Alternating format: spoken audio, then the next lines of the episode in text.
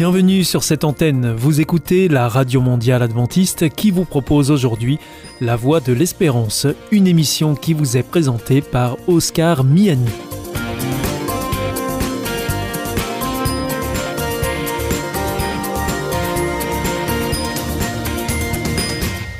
C'est avec un grand plaisir que je vous retrouve sur notre antenne. Encore une fois, soyez les bienvenus à l'écoute de La Voix de l'Espérance, notre émission quotidienne de 30 minutes en français qui vous est présentée par Oscar Miani et préparée avec toute notre équipe. Merci de votre fidélité à ce rendez-vous. Vous êtes toujours très nombreux à nous écouter sur cette antenne ou encore en podcast ou encore même avec votre téléphone.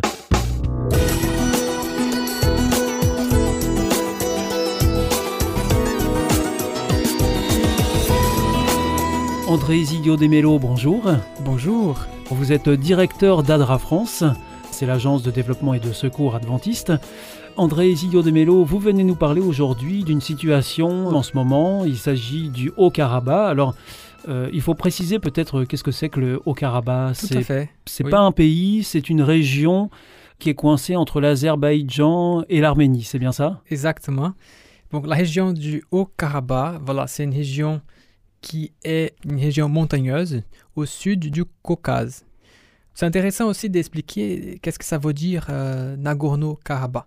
Oui, parce que c'est Haut-Karabakh ou Nagorno-Karabakh. Hein. Exactement. Donc, euh, Nagorno, ça veut dire exactement haut. Donc, ou aussi montagneux. Et Karabakh, ça veut dire jardin noir. Donc, dans ces noms-là, on pourrait donner une traduction comme jardin noir élevé ou montagneux. Et ça concerne une région, effectivement, qui est à l'intérieur de l'Azerbaïdjan, mais qui est peuplée quasiment par des personnes d'origine arménienne. Malheureusement, nous avons un conflit. Cette région est toujours disputée entre l'Arménie et l'Azerbaïdjan. André Zilio Demelo, il faut peut-être aussi revenir euh, sur l'histoire, parce que ces deux pays ont, une histoire commune. Il y a eu un problème qui s'est présenté lors de l'effondrement du bloc soviétique, justement. Exactement. Avec la dissolution de l'Union soviétique, l'Arménie et l'Azerbaïdjan donc, ont devenu des pays indépendants et ont commencé une guerre dévastatrice pour le contrôle de ces territoires. Donc cette guerre a mené à ce que des dizaines de milliers de personnes soient mortes, jusqu'à ce qu'un cessez-le-feu soit obtenu en 1994. Donc ce n'est pas un problème nouveau. Non, en fait, même avant euh, cette solution de l'Union soviétique, il y avait déjà des, des difficultés dans cette région-là. Donc en fait, c'est important de connaître cette histoire pour bien comprendre les enjeux qui se jouent aujourd'hui. Ce cessez-le-feu de 1994 a mené à ce que nous ayons une situation assez instable dans ces territoires. Ça veut dire, la région est formellement reconnue comme faisant partie de l'Azerbaïdjan, même si ses habitants majoritairement d'origine arménienne exercent les contrôles de facto de la région. Ils ont même demandé à plusieurs reprises et, ont même autoproclamé une indépendance qui n'est pas reconnue par euh, la plupart des États et les Nations Unies aussi. Il faut préciser que la Russie, les États-Unis et la France jouent un rôle de médiateur depuis de nombreuses années justement pour euh, ramener la paix euh, dans cette région, mais que ça n'a pas fonctionné. Exactement. Ils n'ont pas réussi à médier un accord de paix durable entre ces deux pays, ce qui a mené à la situation actuelle. Dès euh, mi-septembre, nous avons des conflits assez intenses dans cette région. Il y a eu des conflits sporadiques au cours des années, mais aucun de ces conflits n'a été aussi intense que les combats actuels qui, ont éclaté en septembre. Donc, la guerre aujourd'hui au Haut-Karabakh est la crise la plus sérieuse dans la région du Caucase Sud depuis 1994. La situation est grave. Il y a aussi des suspicions que des crimes de guerre sont en train de se faire pendant les combats. Par exemple, l'utilisation d'armes à sous-munition. Ce sont des bombes qui sont lâchées dans lesquelles il y a plein de mini-bombes et qui se répartissent sur tout le territoire. Une partie de ces mini-bombes peuvent ne pas exploser au mhm. moment du premier choc et, même après exploser des années après, plus tard. Il y a eu plusieurs tentatives de conciliation notamment avec la participation de la Russie. On a déjà eu au moins trois cessez-les-feux qui ont été établis entre Bakou, ça veut dire l'Azerbaïdjan, et Erevan, l'Arménie. Mais à chaque fois, les deux pays se sont accusés mutuellement de violer les accords conclus.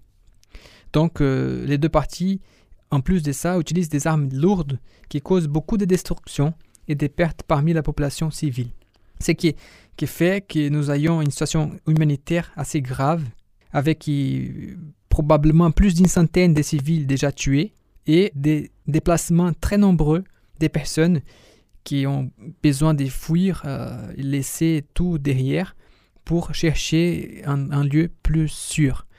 Et alors comment l'organisation internationale euh, se met en place, euh, André? Humanitaire, l'organisation humanitaire, pardon. Très bien.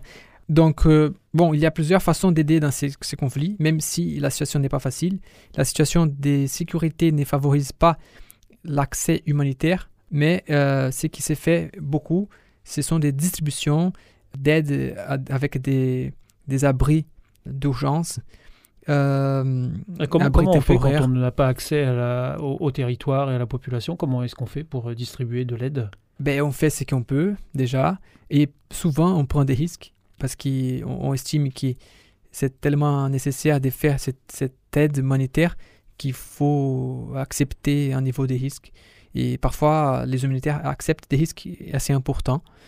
C'est le cas dans cette situation-là actuelle? Oui, je pense que pour plusieurs. Il y a, il y a des besoins multiples. Hein, de la population qui est déplacée n'a pas forcément accès à des médicaments, à des produits essentiels comme des produits d'hygiène. Mhm. Euh, nous avons une situation euh, qui est assez difficile avec l'approche de l'hiver. Les personnes étant dans des abris sans chauffage, ils ont aussi besoin des vêtements chauds ils ont bien sûr besoin d'une assistance psychosociale et aussi les enfants qui sont déplacés, qui sont privés aussi d'éducation. Donc, euh, les, les, besoins sont grands, sont nombreux. Les besoins sont multiples. Et voilà, comme on a dit, l'accès humanitaire n'est pas les plus facile avec tous les, les, les blocages qu'ils qui peuvent avoir avec des, des, groupes armés qui se déplacent d'un côté à de l'autre. Et alors donc quel est le, le rôle d'ADRA sur, euh, sur le terrain, euh, là-bas, euh, au, au, Karabakh? Comment ça se passe? Déjà, ADRA France, elle participe financièrement à cette urgence, en appui à la population touchée par les conflits en Arménie et aussi en Azerbaïdjan. Donc nous avons un bureau dans chacun de ces pays qui organise une réponse. Les bureaux ADRA d'Arménie elle était très rapide déjà suite euh, au premier gros conflit et euh, s'est rendue dans la zone des conflits très rapidement pour évaluer les besoins. Donc euh, Adra, dès ses premiers moments, a déjà aidé 100 ménages et projette de continuer à aider d'autres ménages vulnérables, en particulier ceux qui ont perdu leur maison et se sont déplacés du Haut-Karabakh. Notamment beaucoup de personnes qui viennent de la ville de Stepanakert, qui est la capitale, il a été très touché par les feux de ces conflits.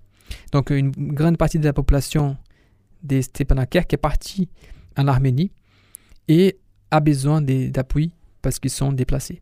Et euh, les bureaux en Azerbaïdjan aussi ont un projet pour aider la, population touchée par les conflits qui vise la sécurité alimentaire. Donc euh, avec la priorité donnée à des familles qui ont perdu leur maison, ou qui ont perdu leurs revenus parce qu'ils ont peut-être perdu les magasins qui étaient détruits ou l'usine où ils travaillaient. Aussi des familles qui ont quelqu'un de la famille qui est décédé et qui du coup on passe par une difficulté. Ou des personnes à cause des blessures ne peuvent plus travailler. Et des familles qui ont plusieurs enfants. André Zidio de Mello, nous arrivons à, la fin de, cette émission. Vous souhaitez lancer un appel au micro de Parole Solidaire euh, aux auditeurs qui, nous écoutent là en ce moment? Ben, Si vous voulez participer à cette réponse d'urgence avec ADRA France, n'hésitez pas à entrer dans notre website adra.fr et de faire un don. Et vous pouvez aussi indiquer que ces dons, c'est pour l'appui à, à cette réponse d'urgence.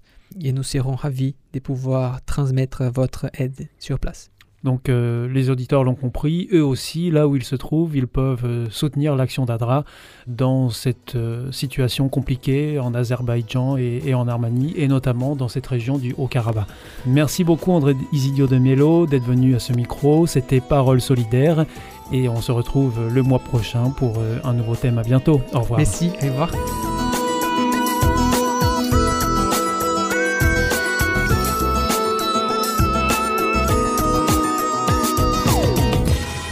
The Voice of Hope. Hier ist Adventist World Radio, die Stimme der Hoffnung. Questa è la radio mondiale adventista. La voce della speranza.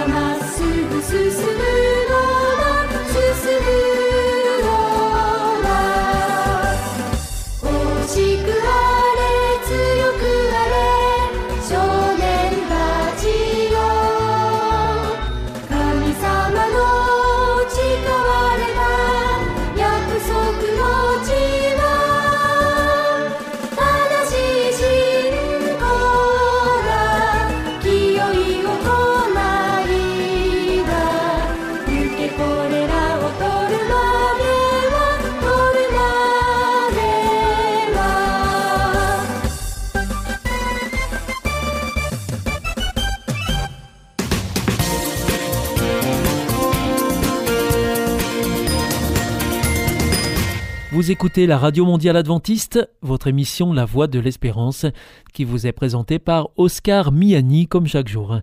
Pour l'heure, c'est un moment de témoignage que nous vous proposons pour poursuivre cette émission. C'est vous l'histoire. C'est vous l'histoire. C'est vous, votre histoire.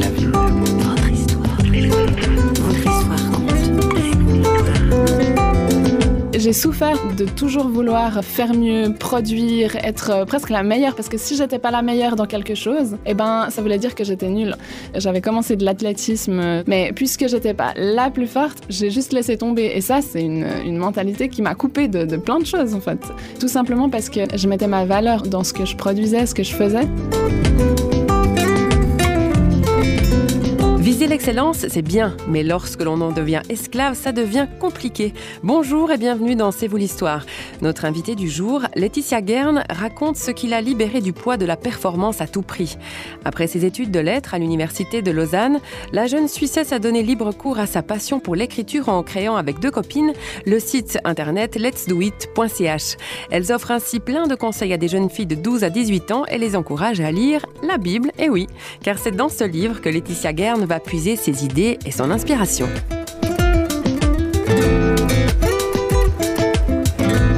Le moins qu'on puisse dire, c'est que Laetitia Guerne aime tout ce qui touche à la communication. Écrire, parler, échanger, transmettre. Une passion qu'elle raconte au micro de Christine Raymond. Euh, je pense que j'ai beaucoup aimé euh, les langues. J'aime toujours les langues.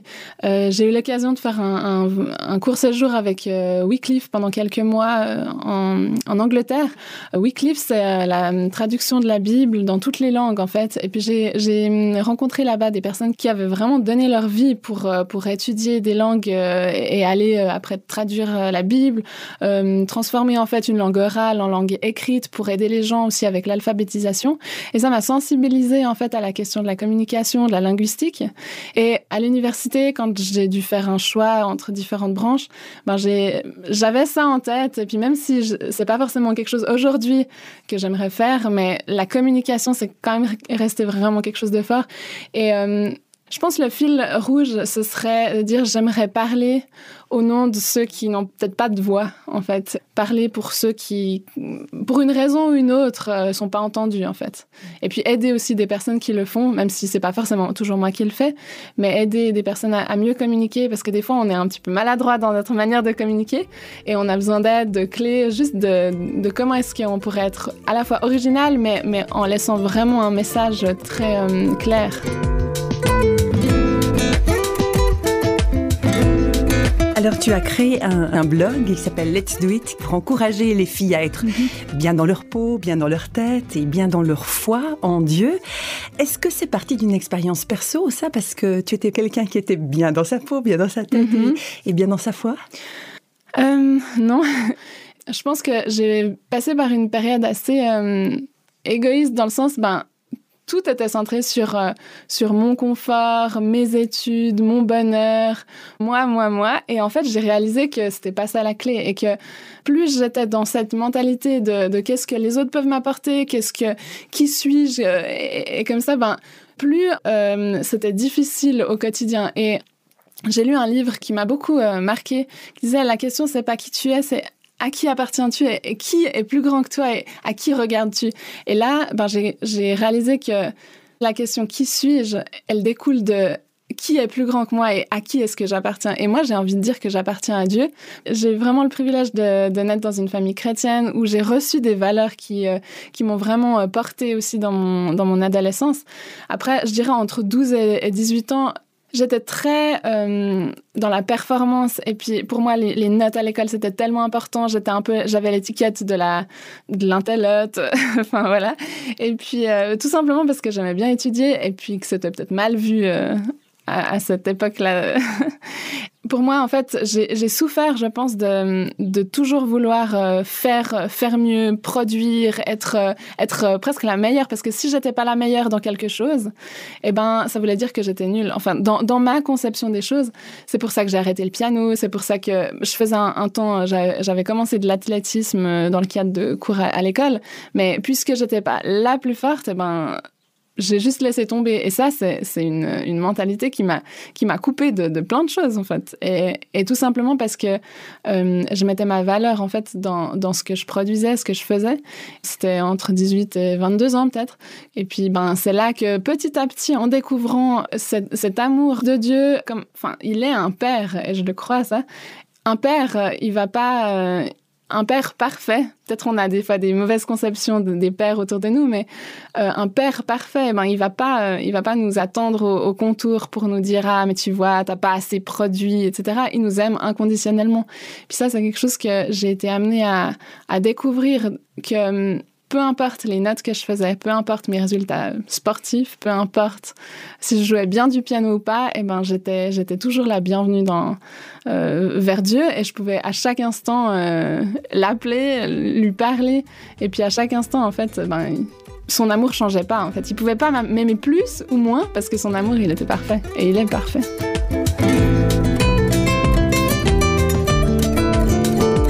Euh, avec lui a, évolué au fil de ces mhm. années? Ben, En fait, c'est comme, c'est comme un ami. En fait. Plus on, on, connaît des, différentes facettes de, cet ami, plus, la relation va être profonde. Et puis, c'est clair qu'il y a des hauts et des bas. Et puis, il y a des moments où, on a l'impression que, c'est peut-être plus sec, peut-être qu'on passe par des, temps un peu de désert, où, c'est plus difficile, où euh, tout à coup, on a peut-être des doutes qui viennent. Mais moi, j'aime me dire que j'ai les pieds comme ancrés dans, la parole de Dieu. Et il y, a des, choses qui sont vraies, même si je le vois pas maintenant avec mes yeux, et puis même si toutes les circonstances autour de moi me, me crient le contraire, eh ben, là, c'est là que la foi intervient. Dire, ben, moi, je veux croire ce que, ce que la Bible dit.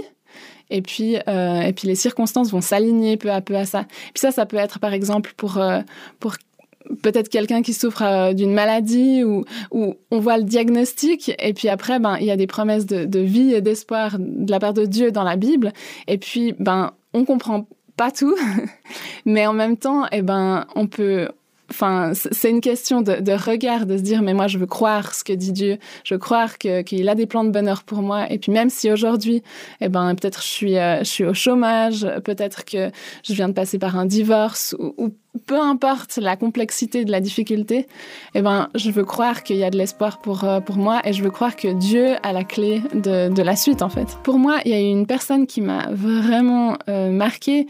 Euh, j'ai fait un voyage en Inde il y a quelques années et puis euh, c'est une femme qui s'appelle Anju. C'est une femme d'un pasteur là-bas et ils ont tout, mais absolument tout donné pour Dieu. C'est-à-dire que elle rayonnait tellement, elle avait vraiment trouvé un sens à, sa vie. Peut-être qu'on se dit, mais elle a, ils partagent une chambre, euh, toute la famille, ils ont presque rien à manger, ils ont, euh, s'ils ont euh, chacun une couverture, c'est déjà un, trésor. Mais en même temps, juste de la voir et puis de voir ce qui brillait dans ses yeux, j'ai réalisé que en fait, elle avait tout ce qui, ce qui était essentiel à la vie. Et puis, en fait, il y avait, je me rappelle d'une scène où il y avait des, des enfants qui mendiaient dans la rue. Et puis, souvent, en fait, ils étaient venus vers nous. Euh, ils voyaient qu'on qu était dans un petit hôtel. Alors, c'était vraiment un hôtel. On n'avait même pas de fenêtre dans la chambre. Donc, c'était vraiment pas le, grand hôtel. Mais ils, venaient parce qu'ils voyaient qu'on était des touristes. Et puis, ils, ils, avaient mendié pendant plusieurs jours dans la semaine. Puis, le dernier jour, quand on devait partir, on était autour du bus. Et cette femme, Anju, je la vois tout à coup qui parle avec ses deux enfants mendiants. Et puis, là, en fait, il y a quelque chose qui, euh, qui s'est allumé en moi et je me suis dit, mais j'aimerais trop savoir ce qu'elle leur a dit, en fait. Et puis, euh, je lui ai demandé. Elle m'a dit, ah, mais je leur ai tout simplement euh, proposé de venir euh, habiter chez moi.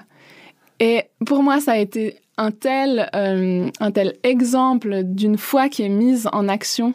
C'est pas juste des, des, jolies paroles, c'est pas juste de la théorie, c'est être les mains et les pieds de Jésus sur cette terre. Et ce qui m'a touchée, c'est qu'elle a même pas eu besoin de, de demander l'avis de son mari, d'organiser les choses. C'était un, un oui prédécidé, en fait. Elle, accueillait les personnes que Dieu mettait sur sa route, en fait. Et euh, alors ces enfants, ils ont, ils ont, ils ont pas accepté pour une raison que je connais pas. Mais euh, en fait, c'est d'être prêt à, mettre sa vie, euh, à donner sa vie en fait pour notre prochain. Et c'est ça la clé de l'évangile, c'est que on, on, perd notre vie, mais en fait, on gagne tout parce que en perdant notre vie entre guillemets, en ben voilà, c'était peut-être partager le peu d'espace qu'elle avait, mais en même temps, euh, cette femme, j'oublierai jamais euh, la lumière qu'il y avait dans ses yeux et puis euh, l'amour qu'elle avait pour Dieu en fait. Cette femme, Anjou, eh ben, elle, m'a clairement montré qu'il y a besoin de personnes qui sont radicales et qui vont jusqu'au bout de leurs convictions et puis euh, qui suivent ben, l'exemple tout simplement de Jésus. Et quand Jésus euh, vit avec nous, en nous, et ben, ça se voit automatiquement sur, euh, sur la manière dont on vit et ça nous transforme en fait. Donc Jésus serait un modèle par -hmm. excellence? Exactement. C'est En fait, on ne peut pas trouver de, de meilleur modèle que Jésus. Parce que tout simplement, les personnes qui, qui, ont été des modèles dans ma vie, qui sont des modèles, euh, on pense à Mère Teresa, on pense à, à, des personnes qui ont impacté le monde, ben, toutes ces personnes vont nous dire que en fait elles étaient portées par euh, par quelqu'un de plus grand, portées par euh, par euh, des convictions que Dieu avait mis dans leur cœur. Et puis ça va au-delà juste de l'aspect social et puis de prendre soin des gens. C'est aussi la dimension de la foi et que, enfin, ben, par exemple, enfin, si je pense à des personnes clés dans ma vie, si elles ont joué ce rôle, c'est aussi parce qu'elles ont été, elles se sont laissées transformer par par cette amitié avec avec Dieu qui les a complètement changer. Et du coup, en fait, elles ont eu quelque chose à, me donner et à donner aux personnes autour d'elles. Laetitia Gern était notre invitée du jour. Et pour découvrir ces textes d'encouragement, rendez-vous sur le site internet letsdoit.ch. Quant à nous, on se retrouve très bientôt pour un nouveau témoignage. C'est vous l'histoire, c'est signé par l'équipe de Radio Réveil qui vous dit bye bye.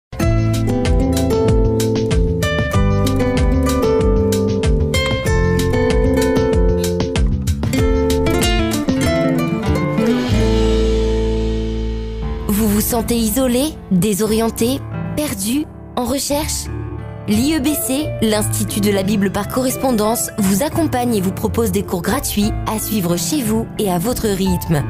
Retrouvez-nous vite sur www.iebc.org et vous verrez, votre vie va changer. Parce que croire, c'est la vie. Si vous souhaitez réécouter ce programme ou bien le partager avec vos amis, retrouvez-nous sur www.awr.org. Vous pouvez aussi nous suivre par téléphone. Depuis la France, il vous suffit de composer le 01 80 14 44 77. Si vous voulez nous écouter en dehors de France, eh bien vous faites le 00 33 puis le 1 80 14 44 77 et depuis les États-Unis, eh bien, il vous suffit de composer le 1 712 432 9978.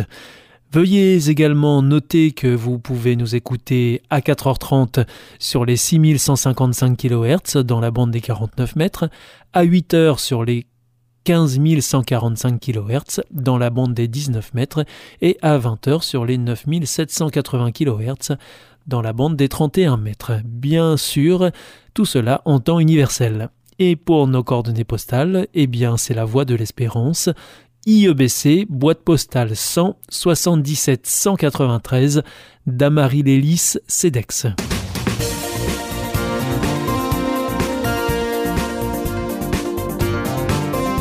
Votre émission est pour aujourd'hui terminée. Vous écoutiez la Radio Mondiale Adventiste, La Voix de l'Espérance, et vous étiez en compagnie d'Oscar Miani. Je vous donne rendez-vous dès demain à la même heure pour notre nouveau programme. Au revoir.